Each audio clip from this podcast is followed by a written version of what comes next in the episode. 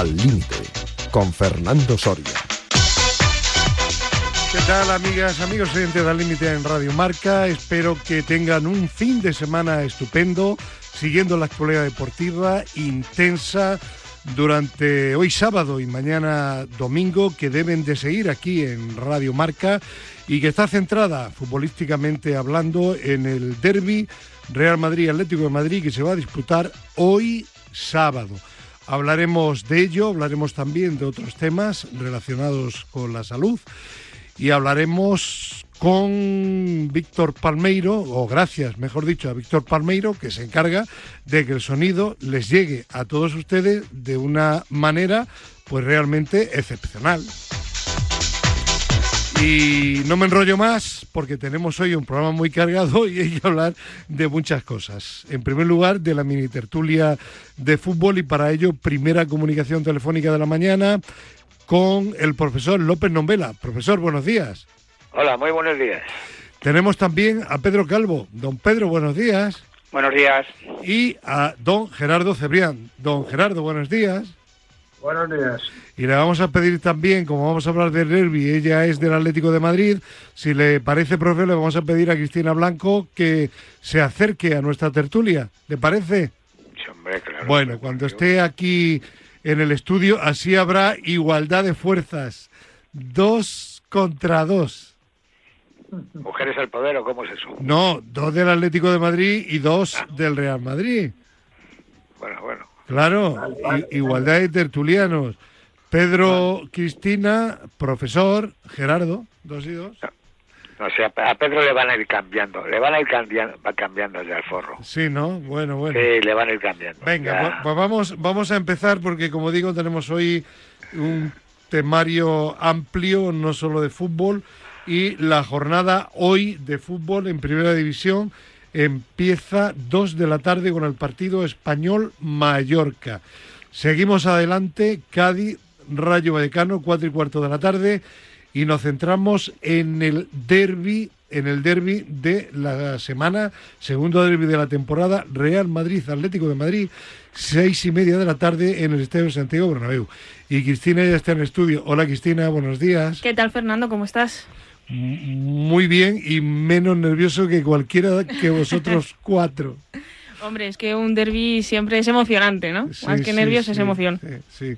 Por encima de la clasificación, el resultado entre los dos equipos. Bueno, pues venga, vamos a hablar ya del Real Madrid Atlético de Madrid. Vaya sonido de fondo. Profesor, usted Sí. primero. ¿Qué quiere? ¿De cuál? No sé, que- de- hable usted del partido, ¿cómo lo ve?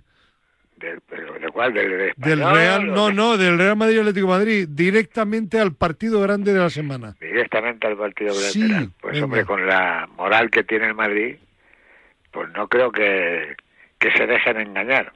Ya, eso de engañar, ¿qué significa? Explíquese. Hombre, que le, que le burlen. ¿Sabes lo que es burlar? Sí, Es, es, el juego. pero el Cholo Simeone eh, sabe mucho, ¿no? Ya, bueno, no sabe mucho, pero que dé menos saltos que, que lo- como los que da el, el, el, el socio con el que va a jugar. Mm. Es, Contra de- el que va a jugar. es decir, que usted, después del el espectáculo que dio el Real Madrid en, en Anfield, en Liverpool, frente al equipo de Klopp, eh, no cree que se deje llevar ningún punto de este derby local. No, pero es que, pero es que dio una lección a todo el mundo, ¿eh? Este hombre, el, el, el, el Menotti iba a decir. Ancelotti, Ancelotti. Ancelotti. Bueno, mañana hablamos de ese partido de Liverpool en nuestra tertulia dominical. Perfecto. Otro madridista, Gerardo Cebrián. Bueno, pues mm, yo no doy eh, la cosa tan fácil, ¿eh? Mm, No, no, no va a ser fácil. Bueno, el profe no ha dicho que sea fácil. Lo que ha dicho es que no se va a dejar robar la cartera a Ancelotti. Ya, no creo que se deje robar la cartera en Ancelotti, pero luego además también sabemos que el Madrid de la Liga no es el Madrid de la Champions. Eh, por lo menos por lo que estamos viendo en cuanto al juego que practica, etcétera, etcétera. Entonces, eh, oye, el Atlético de Madrid tiene un buen equipo y alguna vez le tienen que salir las cosas bien. Yo por eso bueno, no, no voy a decir vamos a ganar seguro, que no lo tengo nada claro.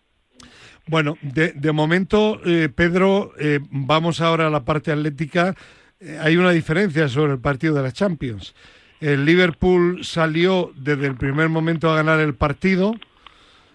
Cuando tenía el marcador igual y luego perdiendo, pues tenía que irse todavía más arriba.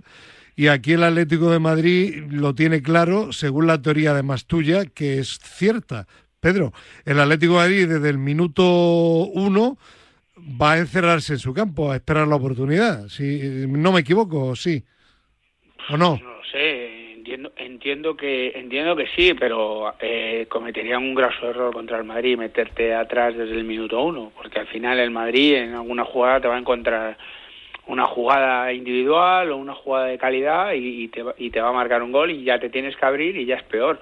Entonces yo creo que debería de haber aprendido del primer tiempo de la Copa, bueno, del primer tiempo y hasta el empate en Copa, el equipo jugó bastante bien y, y no estuvo metido atrás. De hecho, hubo momentos que tuvo más el balón que el Real Madrid. Bueno, y que- si, y si esto fue- ese partido hubiera sido de liga, hubiera sido un empate, Un en el tiempo uno, reglamentario y eso es bueno para el Atlético. Efe- Bueno, no, el Atleti no es bueno un empate porque tiene a la gente de detrás muy cerca. Bueno, bueno, tiene que- No, bueno, bueno, no, no, pero No. es que el, el Atleti tiene que tiene a muchos equipos a dos puntos y a tres puntos, entonces tiene que intentar sacar los tres puntos. Que el empate puede ser bueno, puede ser tanto por Madrid, en otros momentos sí, pero ahora no. No. O sea, ahora no te vale un empate. Entonces, Pues- yo creo que el Atlético de Madrid debe de salir como salió en Copa y en ningún momento, aunque se llegara a poner por delante en el marcador, echarse atrás, porque es que el Madrid, como te eches atrás, te, te- te- te termina minando. Es sin echarte atrás y te puede ganar igualmente, pues si te echas atrás, mucho más. Vamos, Ya. yo lo tengo clarísimo. Bueno, Cristina, ¿y tú lo tienes claro o no? Hombre, claro no, porque el Madrid y más en su campo creo que tiene muchas posibilidades de ganar al Atleti. Y además es que el Madrid juega muy ofensivo, algo que el Atleti no hace, pero eh, de- en defensa del Atleti diré que eh, al Madrid si le juegas como ellos, en plan ofensivo y no defiendes tanto, al final te meten goleadas, porque si no defiendes, ellos llegan muchísimo más. Entonces yo creo que el Atleti en este caso sí que le va a servir el 4-4-2 o 5-3-2 de Simeone clásico para evitar que si pierdes, al menos que sea por poco. Pero ¿qué es defender? ¿Qué es defender? Te estás te estás poniendo la venda Pero ¿qué es defender? Es que yo me tienes que explicar Estás eso, poniendo ¿qué- la venda, ¿eh? ¿Qué es jugar como el Madrid? Jugar con el Madrid Pero Pedro, vale, pregúntale, pero tampoco me la presiones mucho a No. Cristina. No, no la estoy presionando. que ella es muy cholista, ya sabes. Ya, ya, pero Por, no por- parece. por ¿eh? cierto, Porque- Pedro, ¿sabes cuál fue el primer gol que vio Cristina como rojiblanca en el antiguo estadio Vicente Calderón? Pues Alguno imagino del que el del Cholo. El del Cholo al No. Albacete. No, no, no, no. Cuéntaselo a Pedro. Fue eh, un partido contra el Deportivo de La Coruña en el que Fernando Torres metió Ah. gol por la escuadra y ganamos 1-0. Ya sé cuál es. Anda. La portería del fondo norte.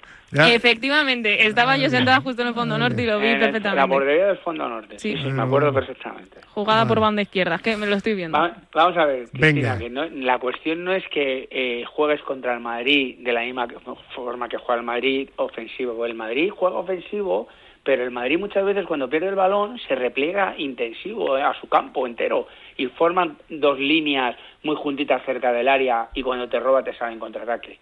Lo que tienes que saber manejar son los conceptos del, de- de- del partido en función de cómo te está jugando el rival. Lo que no puedes hacer es meterte en el área pequeña, porque te metes en el área pequeña, como le ha pasado al Atlético Madrid muchas veces, que se ha reculado tanto, que se ha metido tanto, al final esos partidos con equipos como el Madrid, con el Barcelona, etcétera, los terminas perdiendo. Yo no estoy diciendo que no tenga que defender. De hecho, estoy poniendo el ejemplo del partido de Copa, porque en el partido de Copa lo hizo bastante bien.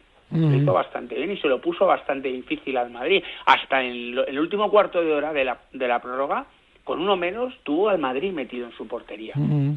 O sea, que, que no es cuestión de jugarle como al Madrid. Lo que no puedes hacer es darle los 90 minutos el balón al Madrid. Porque luego tus jugadores, cuando quieran salir en transición, van a estar muertos de tanto correr detrás del balón. ya. Es lo que quiero decir. Eh. Y, y espero no haberla presionado. No, no, no, no, no. profe, si usted fuera Simeone, ¿cómo le jugaría este partido en concreto al Real Madrid? Profe, no se lo diga, no se lo diga que le Sí, copia. sí, ah, verdad. Que se chiva. A ver, profe. Pero no, que era- jugar abierto. Usted no puede ser cobarde. Usted no, es- es- está usted en la línea de los mejores entrenadores, según según le dicen. Yo no me lo creo ni Pedro tampoco. Cristina sí se lo cree, sí. Yo sí. Bueno, pero es Bueno, todo pero absolutamente Cristina es una Yo me respetable. lo niña. creído, yo me lo he creído hasta cierta hasta ciertos momentos. Bueno, a partir de ciertos momentos, cuando el equipo ha mejorado con jugadores mejores técnicamente, él no ha querido evolucionar. Aquí es como la época de como la historia de la Tierra, los trogloditas y los mamuts. Y cuando te llega la tecnología, no te adaptas a la tecnología, sigues con el mamut detrás del mamut corriendo. Pues no, tienes que evolucionar, porque además has pasado de tener bloques fuertes, pero con jugadores que tenían un nivel medio alto de calidad, a tener jugadores con un nivel muy alto de calidad. Y no te has sabido, o sea, has querido que los jugadores con nivel alto de calidad corran como el troglodita. Y no puede ser. jugando a lo mismo. sí, señor, Claro, estoy de acuerdo no puede ser, no puede pero, ser. Pero Pedro, como jugaba él, es que Ya, el- pero eso, vamos a ver, cuando él empieza le ha valido y todo eso que ha hecho, el Atleti ha sido tres veces campeón de, de Europa Claro. League, dos de Supercopa, dos ligas, peleándole al Madrid y Sí, Barcelona, sí. dos finales de Champions, que, que por lo menos para mí una de ellas la podía haber ganado si él hubiera sido valiente. Sí, sí, Todo eso hay que admirarlo y eso es de ser buen entrenador, eso no te lo regalan. Pero llega Ya, un momento sí, que lo cuando que tú, Pedro, dices que que no ha evolucionado como hace Guardiola, por ejemplo, que intenta evolucionar Eso es. cada temporada en cada equipo. O Esto- yo lo estoy viendo con el propio Ancelotti todos los domingos. Sí, y no sí, quiero sí. ser madri- y parecer madridista, pero es que yo lo veo con Ancelotti. Ya, Cuando se le ya. tuerce un partido, intenta cambiarlo. Aquí no, aquí- es defenderme para que no pa- para intentar sujetar lo que llevo. Si es que nos pasó el último partido, por favor, que yo me pillé un cabreo como lo ha dicho el profe, o sea, saltando, dando brincos a la gente cuando el equipo contrario te está atacando. Si tú tienes que estar en el partido y si no que te pongan el el indie, que le vistan de indie y ya está, le visten de indie y que, y que anime. Claro, él es el entre, Vale, él es el eh, entrenador, queda no es claro, el Pedro. Pedro, eh, perdón, profe y Gerardo, eh, ¿sois conscientes de que si no gana este partido el Real Madrid posiblemente haya perdido media liga? Bueno, Es decir, que para el Real Madrid es un partido muy, muy importante. ¿eh? si no la ha perdido ya, que yo tengo mis dudas, yo creo que es muy muy difícil salvar ya la diferencia de puntos que hay Ya. el Madrid Sí, pero si pierdes, ya. Barça. Pues si pierdes, Bueno, si ganas, sigues ahí. echa las cuentas. Primero No, echa las cuentas. Los no, que tienen que profe. jugar eso. Pro- eh, profe, ¿es un partido de- decisivo para el Real Madrid o no? No, No, no. no. No, es Bueno.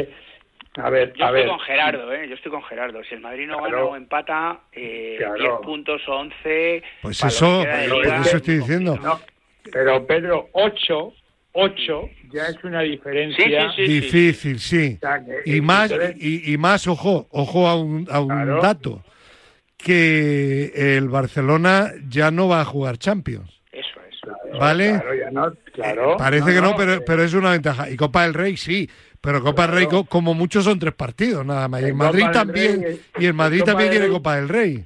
El Copa del Rey va a jugar menos que el Madrid porque el Madrid le va a eliminar. Claro. Pero- bueno, un partido menos, un partido. Pues Pero- más a mi favor pero- todavía. Pero 8 puntos, a ver, 8 puntos en la segunda vuelta, Sí. yo no recuerdo que nadie Bueno, los haya eh, Gerardo, por eso. Se, lo remontó una vez el Madrid, Sí. pero pasan en, en situaciones muy, muy puntuales. Claro, Eh, solo pasa, pues como el año pasado el Atleti que llevaba 13 y como se, como pasa lo que pasa, pues al final casi... Bueno, eh, pero pero el Barça en Europa sí, pero en la Liga no es todavía la por eso te digo, Claro. yo estoy Claro, de acuerdo, eso 8 digo. puntos entre el Madrid y el Barcelona Vale. y lo diría igual si fuera al revés. Bueno, vamos a pedirle opinión también a Cristina, aunque no sea su equipo, pero ella es periodista. ¿Qué opinas? Claro. ¿Tú, tú si fueras madridista estarías Hombre, sí. presionada? ¿sí? Sí, porque tres puntos le rebaja la distancia con el Barça, que como bien has dicho, ahora mismo yo creo que su prioridad va a ser ganar la Liga, porque no tiene más aspiración después de quedar Sí, eliminado bueno, y en la, y Europa. la Copa del Rey, pero bueno. sí, pues- pero yo creo que... Sobre todo la es- Liga, sí. yo creo que es a, a lo que aspira. Están compitiendo bien y además que, bueno, el Atleti si pierde se acercaría más al Betis, que solamente que tiene 37 puntos, están a, muy a cuatro de distancia, porque el Atleti Tiene 41. Entonces, yo creo que los dos van a salir a ganar y el Madrid, si pierde o empata, no creo que sea de fracaso ni de mal partido del Madrid ni nada después de, de, lo visto que han hecho en Champions, pero creo que sí que es importante, por lo menos, para seguir un poco presionando al Barça y que no se crean que la liga está hecha. Además, Cristina, el Atleti perfectamente tiene capacidad y equipo para poderle ganar al Madrid. Además, que, es que estos puntos son luego los que a final de temporada te hacen falta. Eso que es. luego los... Eso es. Bueno, pues eh, ahí queda el comentario de los tertulianos de Al Límite sobre el derby, repito, hoy seis y media de la tarde. Y vamos a seguir adelante con, con algunos de los restantes partidos. Tenemos luego a las nueve de la noche Valencia Real Sociedad. Uf, vaya, vaya, vaya papelón de nuevo para el Valencia, ¿eh? Ya. Ah, pero, oye, cuidado, que ya lo dijimos el, el, fin de semana pasado, ¿no os Sí. acordáis? Sí, sí, sí. ¿Eh? Bueno, pues es que el Valencia, como no espabile, se va al hoyo, ¿eh? Ujú. Pero vamos, al hoyo de la segunda, ¿eh? Sí, sí, sí. O sea, es que va a, a- a calzón caído. ¿eh? Yo lo siento mucho por Rubén Baraja, que como futbolista me encantaba. Pero, pero es que el Valencia entra en una dinámica que, que, que- que- eh, la, la típica dinámica de equipo grande que ves que no puede, que no puede, que no puede y se va a segunda división. Y además este partido frente a un equipo que le Oh. gusta la posesión de la pelota y que te va a tener detrás de ella durante casi todo el partido. Bueno, Sí, sí. compromiso importante del Valencia. Seguimos adelante, Atleti Bilbao Girona, Celta Valladolid, 9, no, 18.30 mañana domingo Almería Barcelona. Hablamos anteriormente del Atlético de Madrid, Real Madrid, Real Madrid Atlético, la importancia de ese partido para el Madrid y es que en teoría, ¿verdad Cristina? El partido del Barcelona, en teoría, ¿eh? Sí. Pues es bastante asequible. Hombre, sí, no creo que tengan ningún problema en ganar y lo vienen demostrando hasta El ahora. Almería además eh, ha, ha bajado mucho en las últimas jornadas. Sí, a ver, es un equipo de mitad de tabla, normalmente. O sea, no creo que el Barça ganando la liga, por mucho que hayan perdido en Europa, tenga ningún problema. Y además, imagino que querrán ir buscando una victoria para un poco resarcirse de, Claro. de lo que ha pasado. Profe, Yo veo que está muy suelta la Real. no, pero estoy hablando ahora del Barça, del Barça. A ver, Almería, el Barça- Barcelona. El, el Barça lo gana, el Barça lo gana, sin, sin problemas. Sin problemas. Ya. Eh, ¿Coincidís vosotros, Pedro Yo y creo- Gerardo? Yo creo que tanto sin problemas no, porque Almería al final eh, está en mitad de la tabla, pero está muy cerca de, de los puestos de descenso y además Sí. va en mala dinámica. Es verdad que en su campo suele dar más problemas que fuera, ¿vale? Porque el último partido empató al Atlético de Madrid, el anterior ganó la Real 2-3, o sea, que suele dar más guerra en casa, pero yo estoy también con el profe. Yo creo que el Barça va a sacarlo adelante el partido. Yo, yo coincido, coincido que, a ver, no será un, un, un coser y cantar, pero, pero debe ganar el Barça bien. Ya me gustaría a mí que se dejara el Barça los tres puntos, ¿sabes? Ya, ya le bueno. gustaría, profe. Bueno, y, y que encima voy a ganar el Madrid. Claro, y entonces ya, Claro. entonces ya cinco puntos ya es otra cosa. Eso es. bueno eh, vamos a terminar hablando del partido del lunes. Villarreal contra Getafe, 9 de la noche. Eh, lo quería sacar expresamente porque el Villarreal, después de la victoria ante el Madrid y del buen mm, primer tiempo en Copa frente al Real Madrid, está de capa caída. No sé si habéis seguido al Villarreal. ¿Qué le, qué le está pasando a este Villarreal de Setién? ¿Quién te lo dijo? que se ha pegado un bajonazo. Pero un bajonazo. Sí, sí, sí, Villarreal. sí, sí. Bueno, Por lo y que sea no sabemos, pero ya, Y no sé si recordáis que empezó la primera vuelta igual. sí, sí. que fue líder y empezó que parecía ganó el Atlético de Madrid aquí y parecía que se iba con el mundo y luego le pasó lo mismo, le volvió a pasar igual y, y, y el final de la primera vuelta y, y principio de la segunda ha sido brillante y de repente se ha vuelto a caer. Ya. De hecho, os lo ¿Es, dije es hace un dos problema, semanas. es un problema de la plantilla o es un problema de Setién? Yo creo que aquí ya hay un problema de plantilla también. Sí, hay, hay problemas, hay más problemas. sí. Sí, yo creo que sí. Eh, No digo, no, no le quito eh, responsabilidad a Setién, pero yo creo que ahí hay, hay más. Eh, ¿Cómo te queda a ti, Cristina Setién?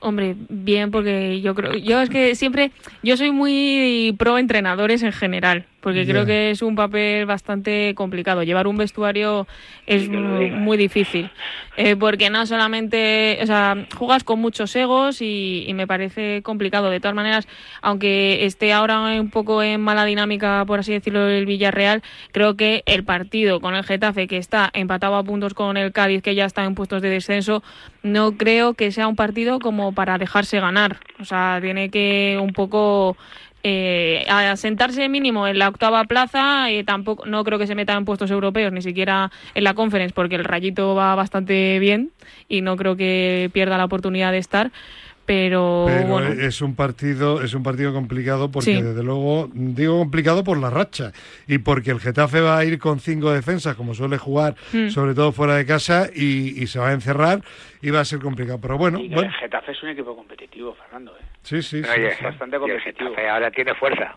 Sí. Sí Oye, Fernando. Sí. Tendremos que decir algo del rayito, ¿no? Eh, del Rayo Vallecano. que juega, a las 4 y 25 ya. Y, y va sexto. Ya, bueno, del Rayo Vallecano, escucharme, del Rayo Vallecano vamos a hablar la semana que viene. Porque el tiempo, el tiempo avanza y yo quería tocar un tema que a lo mejor, pues que a lo mejor mañana, es que a lo mejor mañana no tenemos tiempo, mañana domingo, y quería yo sacarlo. A ver, el culebrón de nuevo culebrón de Sergio Ramos, ahora con Luis ah, de la Fuente, vale. A ver, Pedro, yo personalmente entiendo que puede ser un tema comprometido para ti. Si no quieres opinar, no opines. Si quieres opinar, opina, ¿vale? Vale. Voy a opinar, pero vamos, de hecho esta conversación la he tenido ya con más gente, te puedes imaginar. Bueno, pero aquí es en la antena y te van a escuchar amigos y enemigos, ¿vale? Bueno, pues que hable primero, que hable primero don Gerardo Cebrián. Me tocó Gerardo. Don Gerardo dice que mm, un jugador como Sergio Ramos no merece despedirse de esa manera. Eh, yo al menos eh, lo hubiera convocado una vez más, eh, hubiera jugado con la selección un partido más y hubiera sido todo distinto. Eh, si, si realmente es un problema de que quieren rejuvenecer el equipo, etcétera, etcétera. Si hay algo más, me callo. pero independientemente del, del estado de forma que, que pueda tener Sergio Ramos. Yo mm. también considero el, el, hacer las elecciones. Eh, Gerardo, abrevivemos un poco porque vamos un poco justitos de tiempo. Hacer, hacer las elecciones mirando el carnet de identidad, yo creo que es un error. Vale. Profesor.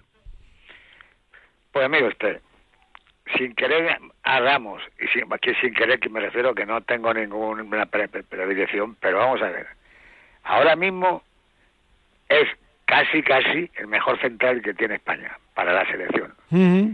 Ahora bien, todo el mundo creía que iba a salir, que, le iban a que le iba a sacar, y ahora de repente le veo que se echa unas sonrisas ahí el hombre y dice, oh, ahora yo voy a meter en, en antena, ¿qué, antena es? En el, en el en, hormiguero ese. Sí.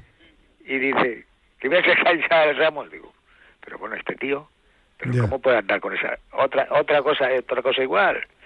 E, ese tipo de, cachondeo. Profesor, que el tiempo también va rapidísimo para usted. nacional y que tiene derecho, tiene la obligación de hacer eso para ver si es verdad las jugadas que le hicieron a, a, a, Ramos. Ya está. Vale. A ver, Pedro, si quieres hablar, lo que tú quieras. Venga. mira, yo creo que este hombre lo que ha intentado es hacerlo bien, puedo estar de acuerdo con el profe, con Gerardo, de que a lo mejor se podría hacer de otra manera, pero es que él ahora mismo, la papeleta que tiene, no puede andar con tonterías y, eso deberíamos de ponernos en su pellejo. Él ha intentado hacerlo con tiempo, no como Luis Enrique el día antes, sino con tiempo, hablar con él y decirle, mira, al final, después de analizarlo, porque os puedo asegurar que lo han analizado, hemos llegado a la conclusión que queremos dar un cambio a esto y, y aunque estés mejor o peor, pues ya no vamos a contar con, vuestra generación. Respecto a, lo, a, la despedida de Ramos, pues se puede hacer de mil maneras. Yo recuerdo a Villa, ¿recordáis? Que aunque no estaba retirado, porque no estaba retirado de la selección, se le convocó, lo convocó Luis Enrique una vez, pues a lo mejor en un momento dado la federación esti- estima oportuno de convocarle y de le darle el homenaje. ¿Por qué no? Claro que sí, porque lo merece. Pero yo Oye, creo pues que... eso es lo que he dicho yo. Ya, Ya. pero pero a lo mejor ahora mismo no es el momento, es la primera Ya. convocatoria, vas a empezar la clasificación para el europeo.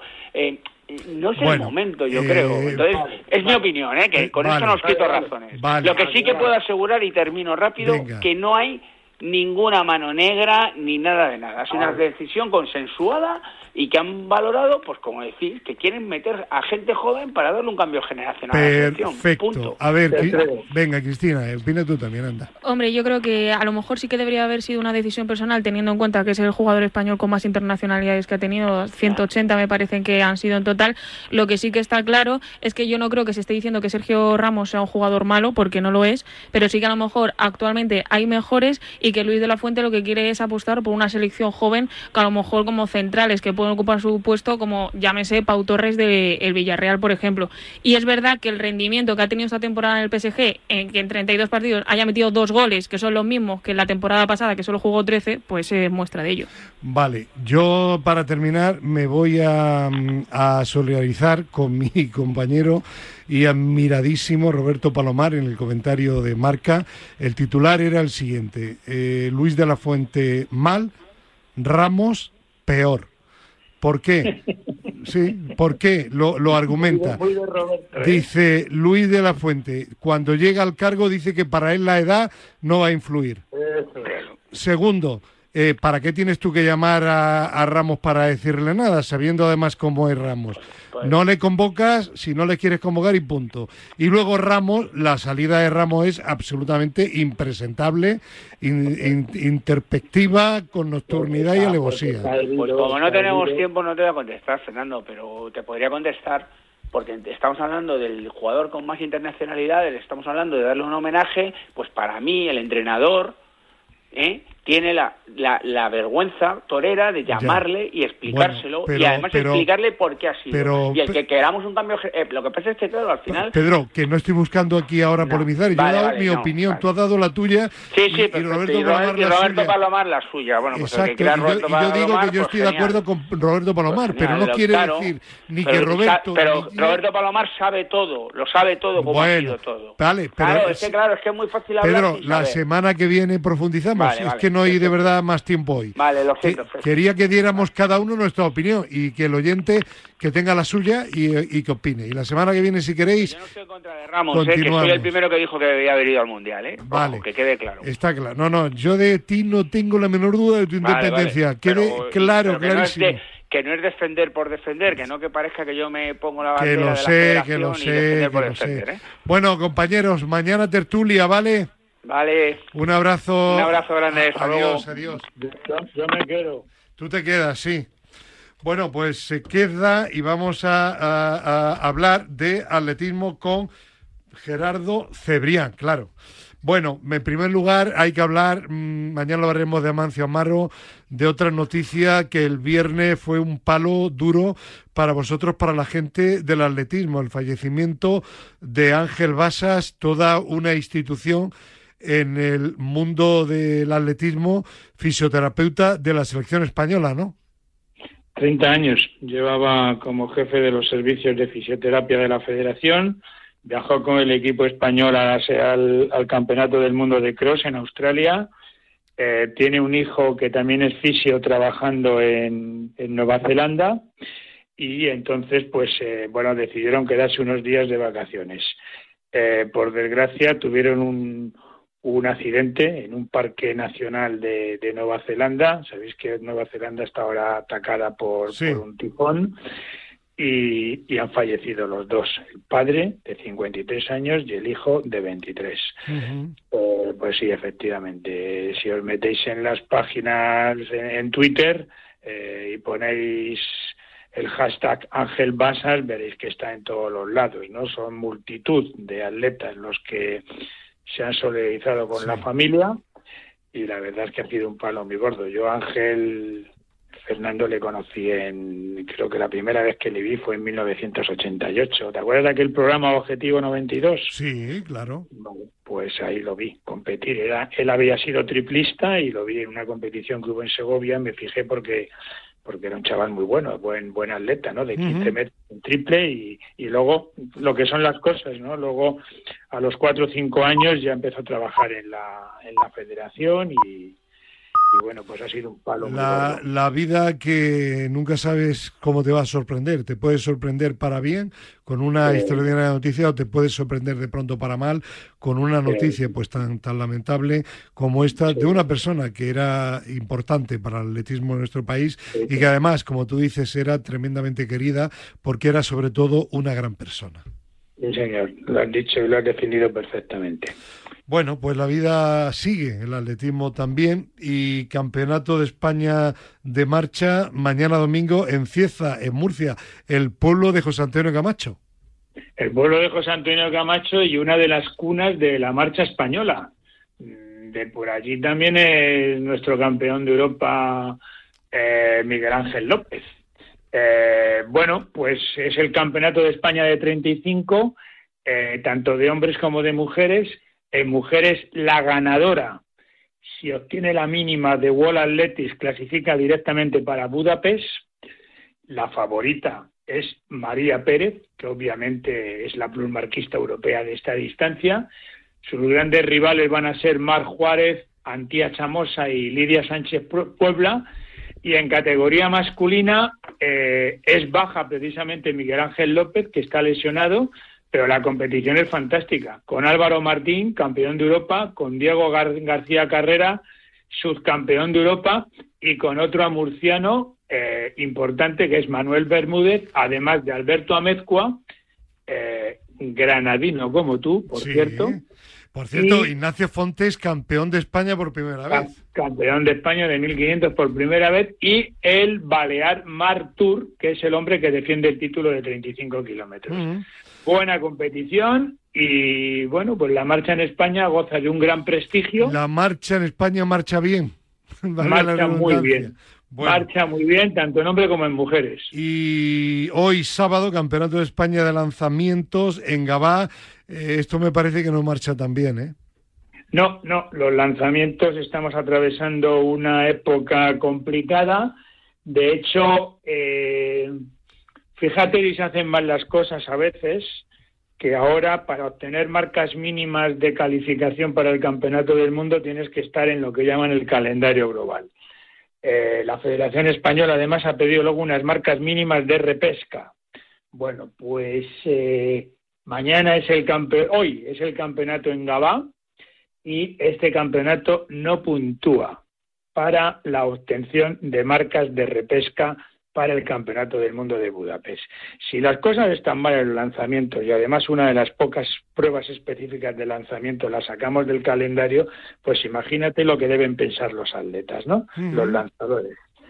Bueno, el campeonato eh, no es no es el de marcha, evidentemente. O sea, eh, estamos en un nivel muy bajo y quizá la gran estrella de la competición sea el lanzador de martillo de, Montijo, Javier Cienfuegos, que es el plumarquista español, y realmente en estos momentos, fíjate lo que te voy a decir, ¿eh?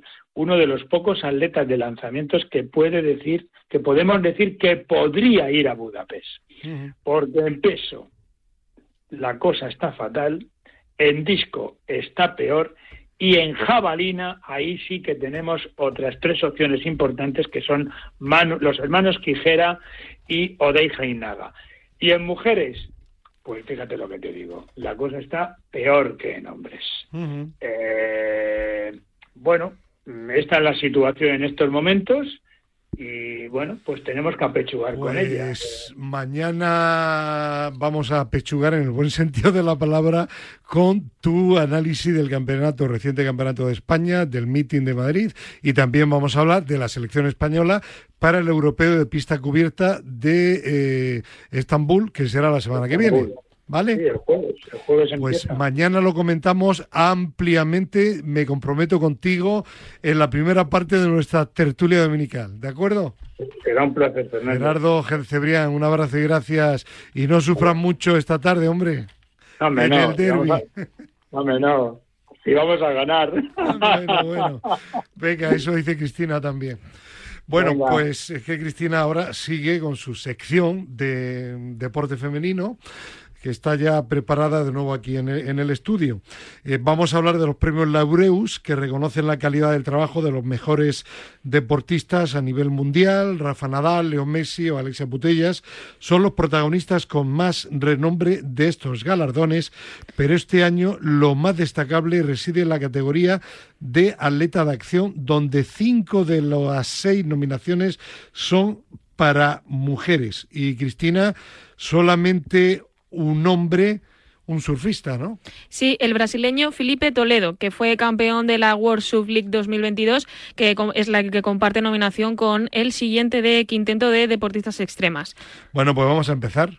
Efectivamente. El primero es Raisa Leal, que es una skater brasileña de tan solo 14 años y es la mejor del mundo en su deporte. En 2022 ganó su segundo título mundial femenino en los X Games y en los mundiales de Skate Street disputados en Emiratos Árabes Unidos, donde compitió recién recuperada de una lesión de muñeca. Llegó a la final después de clasificarse entre las ocho primeras junto a sus compañeras de equipo Pamela Rosa y Gaby Maseto. Obtuvo el oro con una puntuación de 255,58, lo que le permitió quedar por delante de Chloe Cobel, que fue plata con 253,51, y Momiji Nishija, que fue bronce con 253,30. Pero además de ella tenemos doble presencia de surfistas. La primera es la francesa Justine Dupont, que lleva 10 años encima de una tabla y su logro más reciente ha sido el último obtenido en los Red Bull Big Wave Awards en Nazaré, al superar olas de más de 30 metros de altura.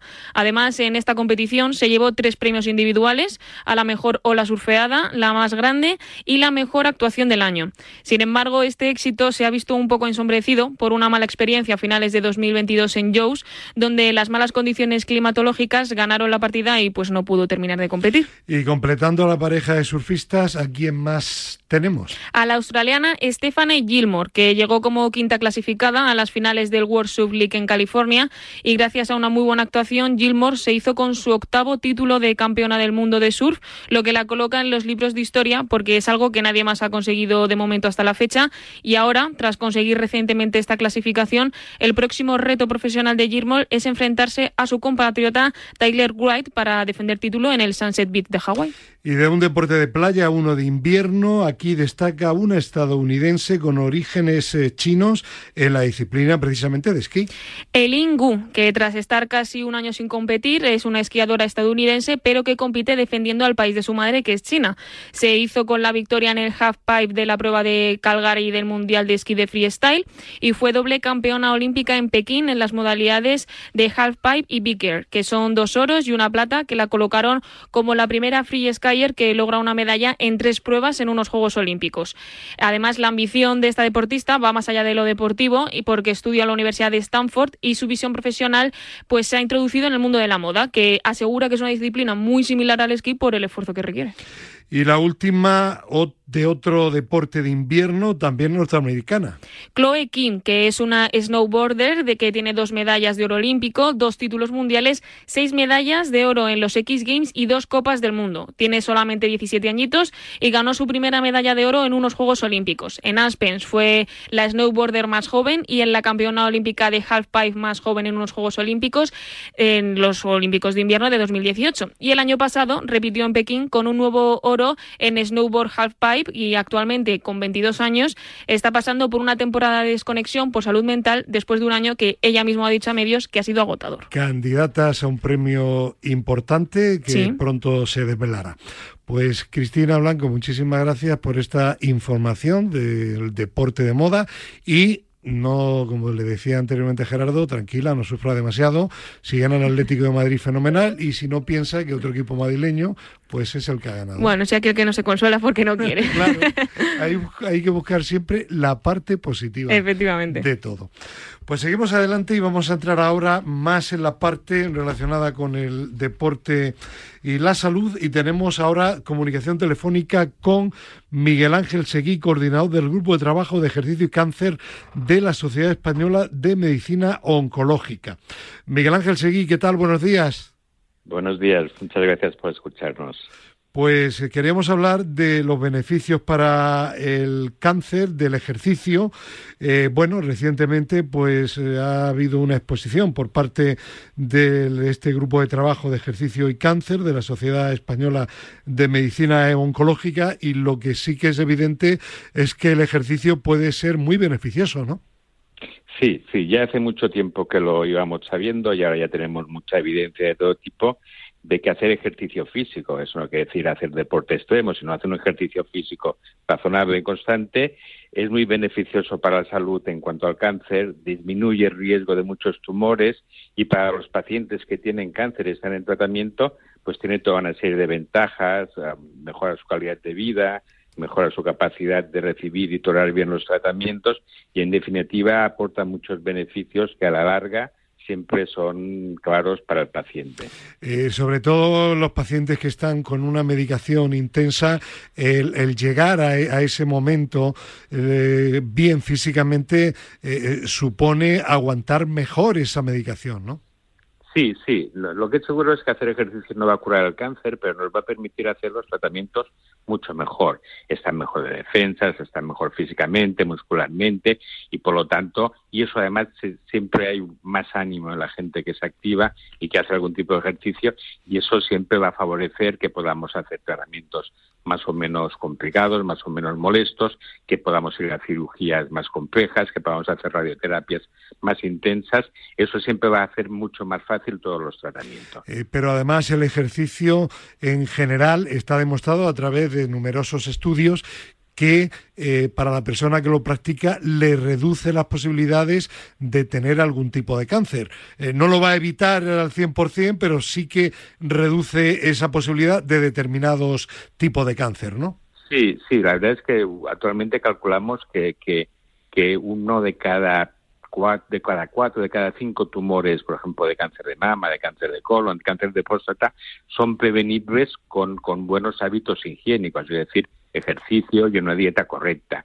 Sabemos que eso es muy importante, por eso estamos iniciando campañas con el Consejo Superior de Deportes para favorecer el ejercicio como prevención del cáncer y sabemos que es muy importante en los pacientes que han tenido cáncer y por eso estableceremos uh, mecanismos para que los pacientes con cáncer puedan hacer ejercicio regularmente.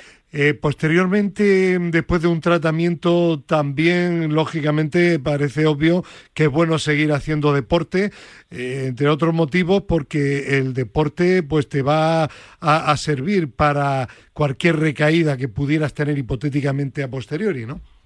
Sí, eh, seguir o, empezar. o empezar, sí, Hay, nuestra sociedad es muy sedentaria y a veces ah, necesitamos que pase algo para que haya un toque de atención de que hay que llevar una vida más sana y eso claramente incorporar el ejercicio y, nuestro objetivo de la Sociedad Española de Oncología Médica es que los oncólogos prescriban ejercicio, recomienden continuamente ejercicio a sus pacientes y, y, poner los mecanismos con las administraciones para que eso sea posible. El Consejo Superior de Deportes, por tanto, absolutamente receptivo ¿no? a colaborar con ustedes. Sí, sí, eso fue unas conversaciones que iniciamos el año pasado y que rápidamente, junto con asociaciones de pacientes, pues rápidamente entendieron, fueron muy receptivos y se, hayan, se han volcado en ello, como las asociaciones de pacientes y como la misma sociedad. Pues que esa colaboración sea para bien y para concienciar sobre todo a la ciudadanía sobre la importancia, beneficios del ejercicio para el tratamiento del cáncer.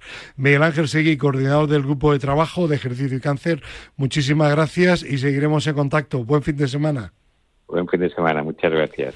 Bueno, y vamos a hablar ahora con una grandísima deportista, doble medalla olímpica, Teresa Faber, ahora mm, presidenta de la Fundación Ecomar. Teresa, ¿qué tal? Buenos días. ¿Qué tal? Buenos días, ¿cómo estáis? Pues un ejercicio más, cómo pasa el tiempo, ¿verdad? y un nuevo estudio, un resumen de vuestra labor en el año 2022, el informe Blue 2022, una memoria que muestra las actividades y que muestra también cómo afortunadamente las vais incrementando, ¿no? Sí, sí, la verdad es que estamos muy contentos porque en el año 2022 pues hemos vuelto, vuelto a esa senda eh, por la que transitábamos antes de la pandemia. Y, y, bueno, el poder llegar a más personas, educarles, concienciarles, que se diviertan cuidando del, del medio en el que vivimos y, y, bueno, y seguir actuando para conseguir nuestro objetivo. Eh, de este estudio, ¿qué destacarías de este balance del año? Yo de este balance del año destacaría eh, pues que nosotros directamente hemos estado en más de 50 playas haciendo actividades con niños, más de 20.000 personas eh, con las que hemos hecho actividades o en las playas, en los centros náuticos, en colegios. Y, destacaría, como siempre, la gran labor del equipo de, Comar y, y, bueno, el hacer todo, eh, no solo el qué, sino teniendo en cuenta el, el cómo, con esa ilusión, con esa transparencia y con esa buena gobernanza que, que para nosotros es muy importante. Eh, bien, eh, para este año 2023, ¿cuál es el objetivo? Pues el objetivo es eh, seguir creciendo. Eh, además, uno de nuestros pilares principales, que es la educación en colegios, estamos poniendo en marcha una plataforma educativa para poder escalar y llegar de aquí a dos, tres años a todos los institutos de, todo el país. Y, vamos a trabajar mucho en esto sin quitarle ningún ápice de tiempo eh, al resto de proyectos que ya hacemos en los centros náuticos deportivos y, y en las playas. Eh, Teresa, eh, el, el, medio ambiente está ahora muy de actualidad. ¿Está concienciada suficientemente la sociedad española sobre la importancia de cuidar el medio ambiente y en este caso concreto los mares? Bueno, mm, Ecomar lleva funcionando ya desde hace 24 años y hace 24 años eh, sí que es cierto que, que, realmente la gente no te compraba eh, proyectos del cuidado del entorno. Nosotros, nuestro lema es cuidar de los dos únicos sitios de los que no te podrás mudar jamás, tu cuerpo y tu planeta, y por entendernos, hace 24 años nos compraban el cuida tu cuerpo, pero no nos compraban el cuida tu planeta. Y eso ha cambiado, con lo cual eso demuestra que hay ya una, un cambio de, información y de sensibilidad. Ahora todos somos conscientes de que el planeta eh, está en peligro. Y esto quiere decir pues que gracias a ser consciente de que hay un problema, nos vamos a poner todos en marcha a buscar una solución. Y en el pasado no era así. Y eso en sí ya es un gran avance. Pues esperemos que este avance sea todavía mayor, gracias sobre todo a labores como la Fundación Ecomar que preside Teresa Fabel. Teresa, que felicidades y que seguiremos en contacto. Cualquier novedad que podamos difundir, a tus órdenes incondicionalmente siempre, ¿de acuerdo? Pues muchísimas gracias a vosotros por contar lo que hacemos. Un abrazo y buen fin de semana. Igualmente, hasta luego, saludos a todos. Hoy vamos a cambiar el orden y vamos a hablar ahora de España se mueve con Fernando Soria Hernández. Fernando, buenos días. Hola, buenos días. ¿Qué novedades nos traes, nos cuentas esta semana? Bueno, pues como dijimos la semana pasada, esta, esta semana que viene estaremos en, en, en Macedonia, en Tesalónica, y la siguiente estaremos en Italia, en Verona, para dos proyectos europeos. Y luego, por ejemplo, esta semana también hemos, eh, eh, hemos estado reunidos con CELAT, porque vamos a trabajar, bueno, CELAT, para quien no lo sepa, es la Comisión Española de Lucha Antidopaje, porque vamos a trabajar con ellos para dar visibilidad a todas las acciones de concienciación de, de, cara a todos los ciudadanos que practican deporte, porque el dopaje va más allá del deporte de élite. Hay que saber qué tipo de sustancias podemos consumir y las que no podemos consumir para mejorar nuestro rendimiento. Bueno, pues la actividad que no cesa, proyectos europeos y televisión, que sigue adelante con Madrid y se mueve este domingo, 10 y cuarto de la mañana aproximadamente, programa número 303. Sí, nos moveremos en la sección Madrid por Madrid hasta Arganda del Rey, donde asistiremos al trofeo Pingüinos de Patinaje y al partido de fútbol sala entre Arganda Futsal y el Mundo Toro. Luego también tendremos una nueva historia de superación, en este caso con Ángel García, que lleva más de 20 años practicando el curling Lo contaremos también con un nuevo consejo de Pilar Caballero de Pilates, en este caso sobre el rulo de Pilates. Y en la sección de Movete con nosotros acudiremos como cada semana a distintos eventos a lo largo de la Comunidad de Madrid. A partir de las 10 y cuarto mañana domingo en Telemadrid o en la web de www.telemadrid.es. Fernando, ¿algo más? No, eh, nada más, bueno, se me ha olvidado decir que con la Asociación Española de Pickleball vamos a cerrar en breve un, un acuerdo, o sea que no paramos, nos movemos. Y hay la semana que viene un récord importante que contaremos la semana que viene aquí en el límite. Fernando, gracias, hasta la semana que viene, Dios. Gracias.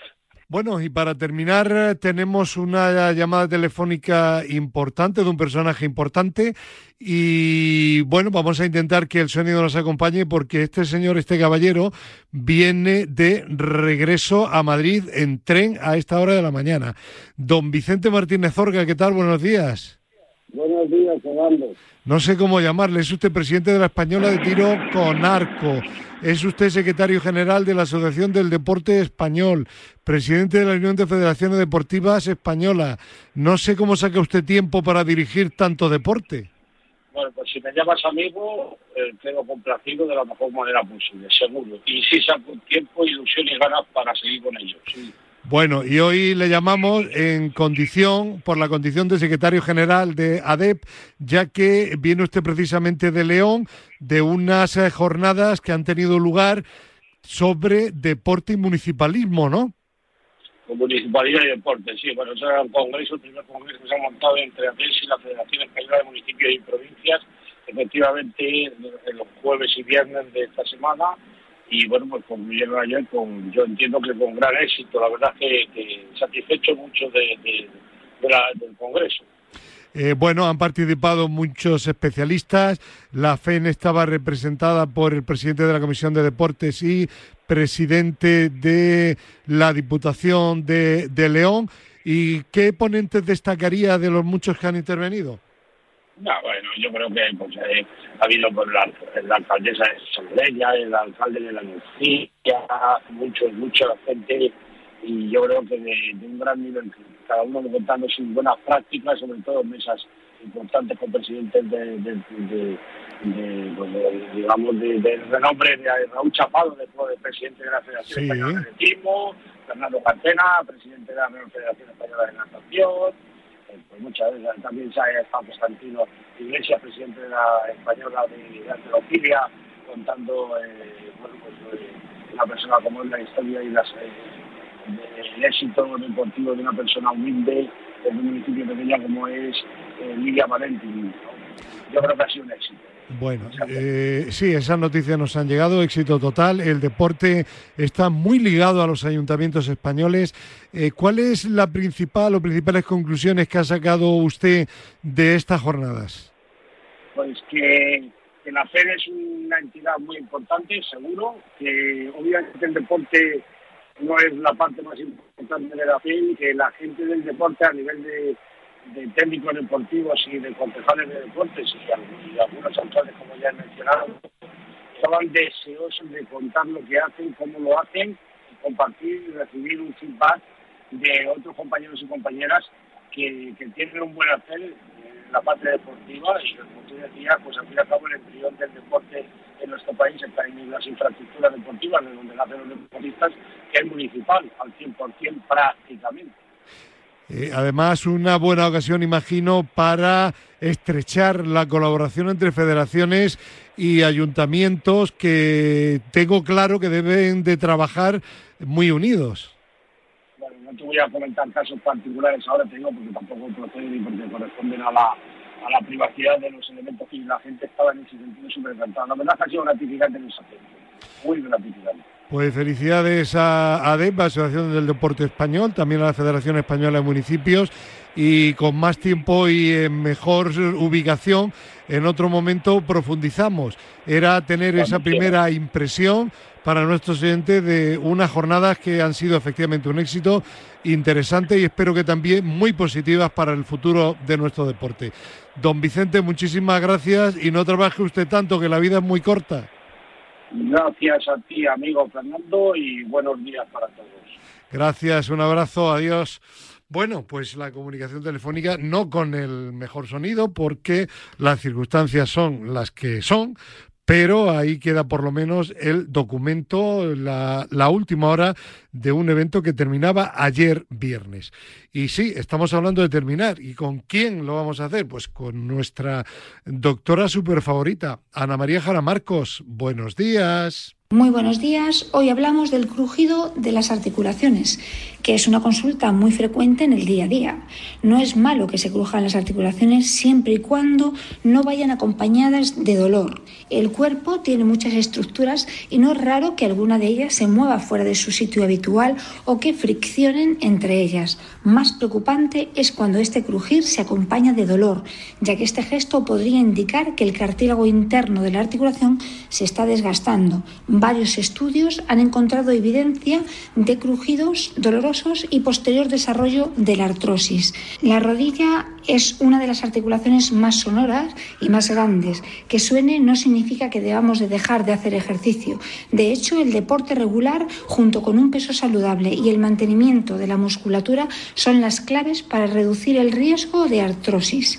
Si la articulación se inflama, eh, o se vuelve dolorosa, se debe consultar con el especialista ya que se puede lubricar con infiltraciones de ácido hialurónico, plasma rico en plaquetas o con suplementación de omega 3. Que las articulaciones crujan en los movimientos cotidianos no debe preocuparnos en exceso, pero no debemos crujirnos las articulaciones de forma voluntaria como hacen de forma convulsiva muchos jóvenes y a veces no tan jóvenes. Por eso desde aquí eh, os insto a que no hagáis ese movimiento repetitivo. Y esto es todo por hoy. Muy buenos días. Pues eh, gracias a la doctora Ana María Jara Marcos, a Víctor Palmeiro en la parte técnica, a Cristina Blanco, que hoy ha coordinado, ha hecho también de productora, ha hablado del derby y de su equipo del Atlético de Madrid y de su sección de deporte femenino. Mañana, no se olviden, tenemos la tertulia límite también de 7 a 8 de la mañana. Y luego a las 10 y cuarto el programa en Telemadrid, Madrid se mueve, hay que moverse, muévanse. Hasta mañana.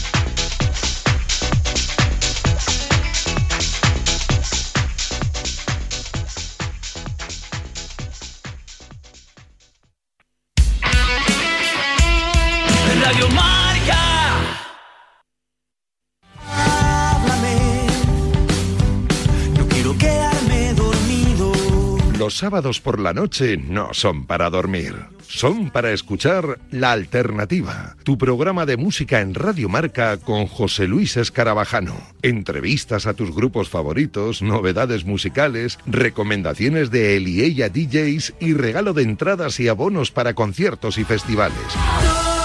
Todos cantando himnos de los y si no te lo crees, te lo dicen ellos. Hola, somos Crystal Fighters. Y escuche la alternativa en Radio Marca. Ya sabes, la madrugada del sábado al domingo desde la una te esperamos en la alternativa. Y nada de dormir. 1982.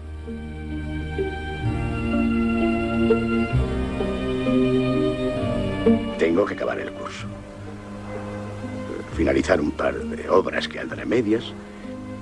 También está la situación con Francis y los chicos. Quiero hacer las cosas bien. Garci estrena Volver a empezar, con la que gana el Oscar.